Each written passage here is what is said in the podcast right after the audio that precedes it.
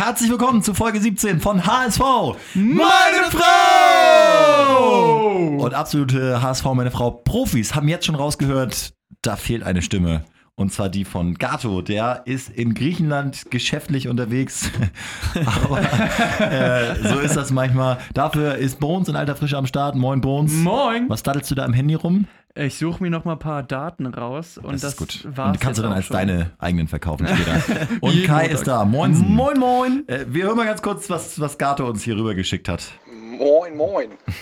Ich kann äh, ja heute leider nicht dabei sein, was mir auf der einen Seite natürlich sehr weh tut, weil ich den Podcast liebe und mir super viel Spaß macht. Auf der anderen Seite es vielleicht äh, dieses Mal auch gar nicht so schlecht ist, weil ich beim Bayern-Spiel so krass betrunken war, dass ich gar nicht mehr so viel erinnere. Aber ähm, so sind mir zum Beispiel auch die letzten Pfostenschüsse der Bayern irgendwie durch die Lappen gegangen. Mir auch. Äh, ja, wie auch immer. Ähm, ich mache einen absolutes Haken an das Spiel ran, freue mich auf jetzt äh, die nächste Woche und denke, äh, mit dem weniger und, oder zurückkehrenden Verletzungsspieler wird es auf jeden Fall äh, noch besser und sehe dem Ganzen jetzt doch sehr, sehr positiv gegenüber. Also im Verhältnis natürlich zu der Situation, in der wir uns momentan befinden. Also viel Spaß, macht's gut und äh, nur der HSV. Die Nachricht ist irgendwie geil. Ich glaube, so ein bisschen, bisschen Restalkohol teilweise am Start. Bei uns allen, oder? Ja. Irgendwie, Also alle hören sich hier heiser an.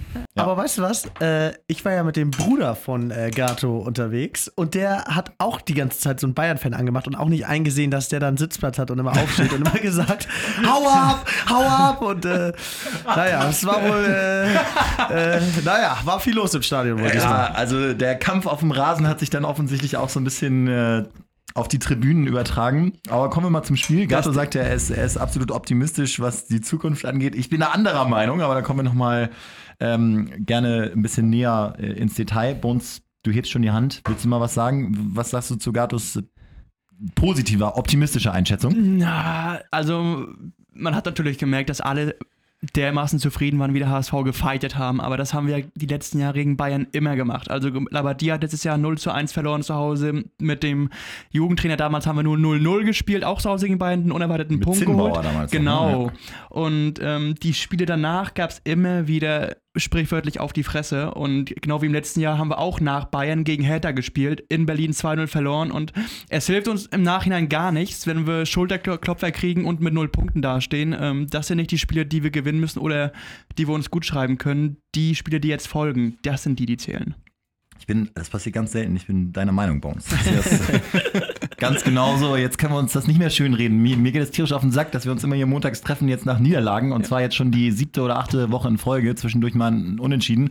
Aber äh, ich will jetzt nicht sagen, die Spiele gehen uns aus, aber es nervt so ein bisschen. Und es war ja jetzt nicht unmöglich, gegen diese rotierten Bayern mit äh, Tolisso und James, wie sie alle heißen, auch mal was zu holen, theoretisch, Kai.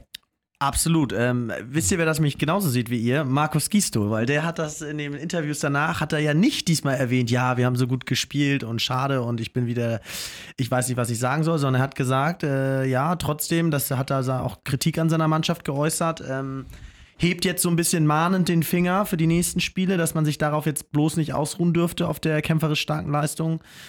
Ähm, ja, gegen die Bayern war viel drin. Ähm, ich finde, man hat vorm Spiel schon gesehen, ähm, dass die, man konnte man ja schon sehen, dass die rotieren werden. Da gab es so elf Spieler, die haben sich warm gemacht und eben fünf, sechs, unter anderem Müller, Kimmich, Thiago, die haben da Ball hochhalten schon gespielt. Das wirkte sehr arrogant, sehr locker.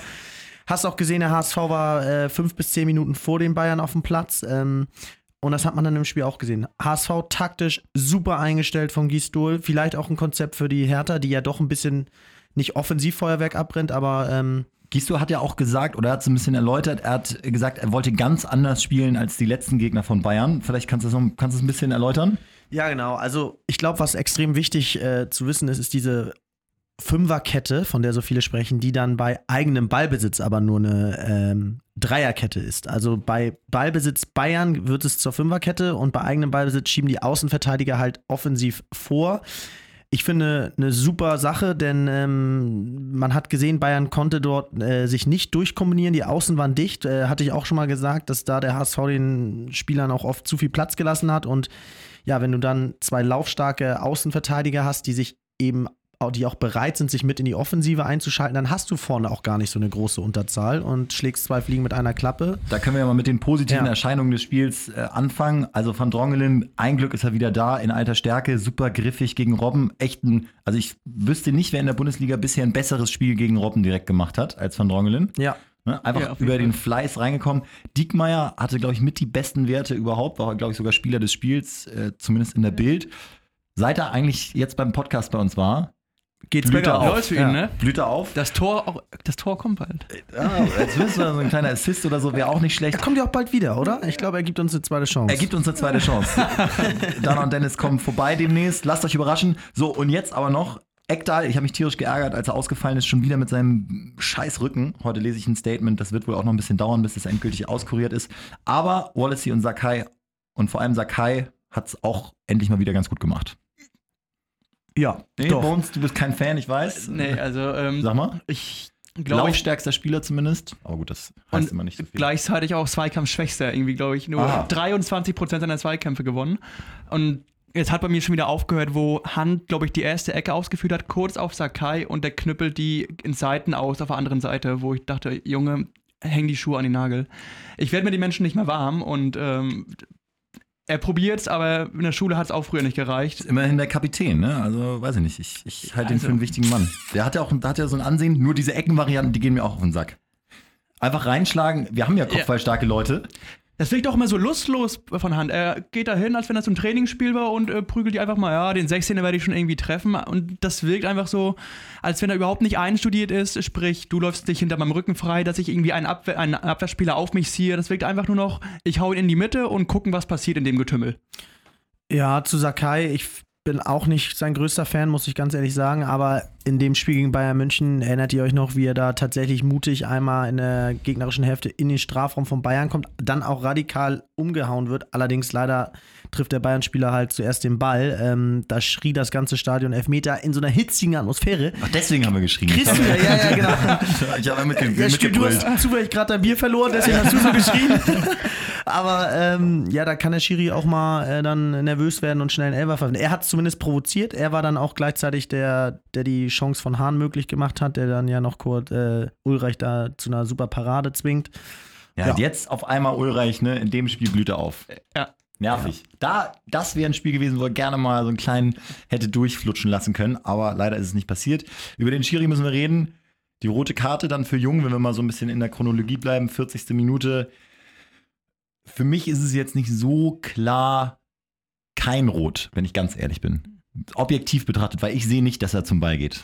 Also, ähm, ich hatte wahrscheinlich eine bessere Sicht als ihr vom Fernseher, wo da wirklich 5000 Zeitlupen irgendwie im Nachhinein nochmal angeguckt wurde. Und man muss es wirklich sagen, ähm, der hätte ja schon einen Mega-Jump hinlegen müssen, um da noch den Ball irgendwie vor Command zu kriegen. Also der Ball war wirklich außerhalb der Reichweite. Die Frage ist. Das war ja äh, direkt vor eurer Nase, ne? Kai? Äh, ja, genau, es war direkt vor meiner Nase. Ich kann auch bestätigen, dass ähm, die Spieler dann danach auch gesagt haben, ja, ist ärgerlich, die rote Karte. Allerdings muss er da so reingehen, weil er wäre sonst komplett durch gewesen. Und ganz interessant auch noch von Diekmeyer, der dann ja auch meinte in einem Interview noch, er wäre der letzte Mann noch gewesen. Also er wäre noch rangekommen. Insofern, wenn man das Gesamtpaket betrachtet, dass das Spiel danach eine so gravierende Wendung nehmen muss nach so einer roten Karte so früh und der Schiri das bei den Bayern, glaube ich, nicht gemacht hätte, Ja, aber dann das ist fehlt so- mir das Fingerspitzengefühl, dass man sagt, also hier gebe ich nochmal dunkelgelb Aber Finger. Fingerspitzengefühl gibt's ja eigentlich nicht. Das kann man ja von keinem Schiri Richtig. erwarten. Und, und ich glaube, das, die rote Karte wurde ja nicht gegeben wegen der Notbremse. Deswegen ist letzter Mann auch kein Argument, sondern wegen rohen Spiels. Jetzt ja auch zwei Ja. Spiele Sperre. Das ist eigentlich das Bitterste von allem. Schwierige, schwierige ähm, Entscheidung für einen Schiri, eine 50-50-Sache, würde ich sagen. Helmpeter zum Beispiel wittert eine Verschwörung. Ja, meldet sich Peter nochmal, also der sogenannte Kultfan. Aber das haben sie wieder schön hingemuschelt bei den DFB oder bei der DFL. Das läuft doch alles wieder, ne? Das läuft wieder alles für, für, für den Heinkes. Aber wie gesagt, äh, die aktuelle Lage ist natürlich äh, äh, schwierig. Aber wir haben ja immer wieder jetzt wieder zwei Truppen, die nach unten stehen, Werder, Werder und Köln. Das ist das Einzige, was, was mich hochhält. Da hake ich mal ganz kurz ein. Köln brandaktuell, jetzt zumindest hier am Montagabend, trennt sich von Schmatke. Ist das schon bestätigt bei uns? Hast du hier neue Infos? Ich hab's noch nicht, du hast es mir gerade auch vor der Aufnahme zum ersten Mal gesagt. Also, dass ich es richtig verstehe, Schmattka und Abstöger bleibt. Ja. Okay. Krass, weil das war eigentlich so das Duo, was auch so die letzten Jahre Köln geprägt hat, auch von den Spielereinkäufen und Verkäufen, die auch dieses ganze Konstrukt Köln mit in der zweiten Liga mit wieder aufgebaut haben, mit Toni Schumacher und was ja in den letzten vier, fünf Jahren sehr, sehr erfolgsversprechend war. Und die hatten auch immer wie eine Einheit gewirkt in den letzten Wochen. Ich halte Schmatke für einen Supermann. Genau. Aber das ist ja genau das Ding. Und ich glaube, da ist der HSV auch nicht so weit von entfernt. Du gibst dich zur Presse anders, als es dann intern wirklich aussieht. Und so war es definitiv in Köln auch. Die müssen äh, sich da auch gerieben haben. Ist ja auch ganz normal, wenn du so eine Negativserie hast. Und das ist beim HSV, kann ich nur sagen, mit einem gesunden Menschenverstand muss man da nur rangehen, auch nicht anders. Also es kriselt. Glaubst du, Ähm, es ist nicht mehr weit weg, dass die Stimmung dann auch kippt beim HSV? Ja, also ich glaube, dass du jetzt zwei Spieler hast, bin, leg mich da auch fest, äh, da kann mir jetzt auch kein Psychologieprofessor was anderes Wir sagen. gehen mal kurz äh, bei Hertha, die im Moment auch eine absolute Schwächephase haben, auch nicht mehr so heimstark sind, wie sie mal waren, und Stuttgart, die so immer 50-50 sind. Ja, also wenn du da einen Punkt oder weniger holst, dann äh, sage ich bye bye Gistol, glaube ich. Auch äh, da, das wird man auch in der nächsten Woche dann nicht raushören und das wird man dann in der Woche vor dem Stuttgart-Spiel auch nicht raushören. Aber das macht ja auch Sinn, dem Trainer, solange er da ist, den Rücken voll zu stärken, als Einheit zu wirken. Aber intern wirst du dir da schon mal Gedanken machen und dann die Reißleine ziehen. Hm, Heribert Bruchhagen würde das gar nicht gerne hören. Ich, ich stelle einfach Ich muss dazu sagen, das ist hier sein Auftritt im Doppelpass und äh, da, diesen Auftritt habe ich einfach nur gefeiert. Ich finde, so nach außen ist Heribert Bruchhagen das, Ja, das beste stimmt. Gesicht, was HSV Ja. in den letzten zehn Jahren hatte und es ist ein Knaller. Äh, ich, ich stelle einfach. Ich äh, lese natürlich täglich die Medien und äh, ich, ich stelle einfach fest, dass alle mit dem 1. FC Köln äh, sympathisieren und sagen, der Peter Stöger toller, Jörg Schmottke toll, die müssen da unten rauskommen. Werder Bremen, alle Nuri toll und der Verein ist so, so wunderbar und die müssen unten rauskommen. Und dann landet man beim HSV und dann hat man so eine Tendenz, äh, dass wir diese Sympathien im Augenblick nicht genießen. Und dann habe ich immer die Sorge und die Angst, dass sich das auch auf das Gesamtgeschehen auswirkt. Und da ist es meine Aufgabe, da etwas dagegen zu halten. Wir sind ein äh, wirklich ordentlich geführter Verein. Wir versuchen Kontinuität zu erreichen und über Kontinuität auch äh, sportliche und wirtschaftliche Stabilität. Und dazu gehört es natürlich auch, dass, wir dass uns ein gewisser Respekt entgegengebracht wird. Und daran, das ist meine Aufgabe, auch dafür zu sorgen. Und äh, da haben wir noch einen etwas größeren Weg vor uns. Wie ist es denn mit eurem Investor, Herrn Kühne? Wie ist dein Verhältnis zu ihm? Die Frage ist ermüdend, äh, äh, hund- hund- hundertfach angesprochen. Herr Weltklasse. Kühne ist ein Förderer. Hat er recht? Vielmehr nach den letzten Auftritten, nach der Punkteausbeute, die Frage ist, geht es mit Markus Gisdol in jedem Fall weiter? Da guckt er nur übrigens. Herbert, hörst du uns noch? Hallo? Ich höre, ja, ja. Aber ich denke, die Frage sollten die Experten. Ich habe sie ja wiederholt beantwortet und es ist, macht ja kein Vergnügen, immer wieder äh, gebetsmühlenartig immer das Gleiche zu sagen. Also ich betrachte diese Frage längst als beantwortet. Dann lass uns mal nach vorne schauen. Ist dieses Modell mit der Fünferkette und ich sag mal, dieser sehr defensiven Einstellung auch ein Modell gegen Hertha Kai? Ich glaube ja, also erstmal die Sicherheit suchen, denn wir sch- schießen im Moment nicht so viele Tore. In den letzten Spielen haben wir wirklich extrem wenig geschossen. Ähm, ja, deswegen müssen wir erstmal hinten sicher stehen, denn ich glaube, wenn wir mehr als ein, zwei Tore kassieren, wird das nichts mehr. Ähm, dementsprechend, ja, man braucht Laufbereitschaft von den Außenverteidigern, von den Mittelfeldspielern, dass die sich mit in die Offensive einschalten, dass man ähm, ja da eine Überzahl schafft, ähnlich wie es jetzt Heinkes bei den Bayern macht. Da wird der Strafraum jetzt neuerdings immer nicht mehr wie bei unter Ancelotti mit einem Spieler besetzt, sondern mit drei, vier Spielern. Ich würde mir das vom HSV auch wünschen. Der Rückwärtsgang muss dann schnell eingeschaltet werden. Deswegen ist ein Modell für Hertha, ja. Ich glaube im jeden Fall, dass es ein äh, sehr ähm, oh, schlecht anzuschauendes Spiel wird, weil ähm, Hertha ist ja auch mit im Abstiegskampf nur 10 Punkte und äh, gestern gerade so ein 1-1 gegen Freiburg, die stecken auch mittendrin und wenn der HSV da 3 holt, Hertha ist für mich ähnlich wie Frankfurt. So. Die spielen eigentlich immer irgendwie einen ganz schönen Rotz zusammen und wenn du nicht gerade Fan bist, kannst du es dir nicht Genau. angucken. Aber im Gegensatz zum HSV gewinnen sie halt immer mal wieder so ein Auswärtsspiel 2-1 und das sind eben genau die, die Unterschiede. Und da haben Dardai und äh, Kovac, wenn man die beiden Mannschaften jetzt mal so als Vergleich nimmt, die sind ja nicht qualitativ besser, aber die haben da irgendwie so einen Gewinnerinstinkt Genau, eingetrichtert. Ja. Obwohl das, wie gesagt, bei Dardai bisher auch Ja. nicht läuft. Ähm, also dieser, dieser Hertha ist im Gegensatz zu den letzten zwei Jahren wirklich angreifbar auch zu Hause. Die waren ja immer eine Heimmacht in den letzten zwei Jahren, wo sie auch die Euroleague, äh, Europa League zweimal klar gemacht haben. Ja. Und das ist, der HSV tut sich immer selber schwer, das Spiel zu machen. Also das wird, glaube ich, äh, erstmal ein Beschnuppern die erste Viertelstunde und dann. Was auch gut ist, die Spieler kommen jetzt wieder zurück und dann hast du so einen Ito, der mir gegen Bayern kam, der nochmal rein, um nochmal so einen Akzent setzen zu können, wenn die Spieler dann von Hertha vielleicht ab der 70. ein bisschen erschöpft sind und Ito da das 1 gegen 1 sucht und es dann auch leichter hat, ist das auf jeden Fall nochmal eine gute Waffe fürs Ende. So rum auf jeden Fall auch besser, fand ich, dass du Edo hinten raus nochmal bringst, so für eine 20 Minuten, dass er nochmal Vollgas gibt, als wenn du in den ersten 50 Minuten verbrennst, wo nicht viel passiert. Ich habe auch, muss ich sagen, ein ganz gutes Gefühl. Vor allem wird in Berlin die Stimmung auch so mittelmäßig sein, jetzt wo die bei irgendeinem äh, Dorfverein in der Euroleague auch schon wieder Ja. 1-0 verloren haben. Das heißt, die sind auch langsam da ungeduldig und wenn du da mal 25 Minuten richtig dicht machst und das, und Genau. das Spiel zerstörst, äh, ist was möglich. Und unfassbar. Du hast ja im Moment wieder einen zwölften Mann an Bord, weil wie, der, wie die Fans nach dem Spiel, während des Spiels den HSV unterstützt haben. Ich glaube, die werden da jetzt auch wieder mit Begeisterung nach Berlin fahren. Also der HSV weiß, die Fans stehen hinter ihm und äh, Weltklasse. Kann ich nur ein großes Lob an alle Fans aussprechen. Das bedeutet allen Fans sehr viel. was, aber was glaubst du denn, äh, wann oder droht diese Stimmung irgendwann auch mal zu kippen? Ja, ja, wie gesagt, nach dem- Glaubst du, diese beiden Spiele sind tatsächlich entscheidend? Beide machbar?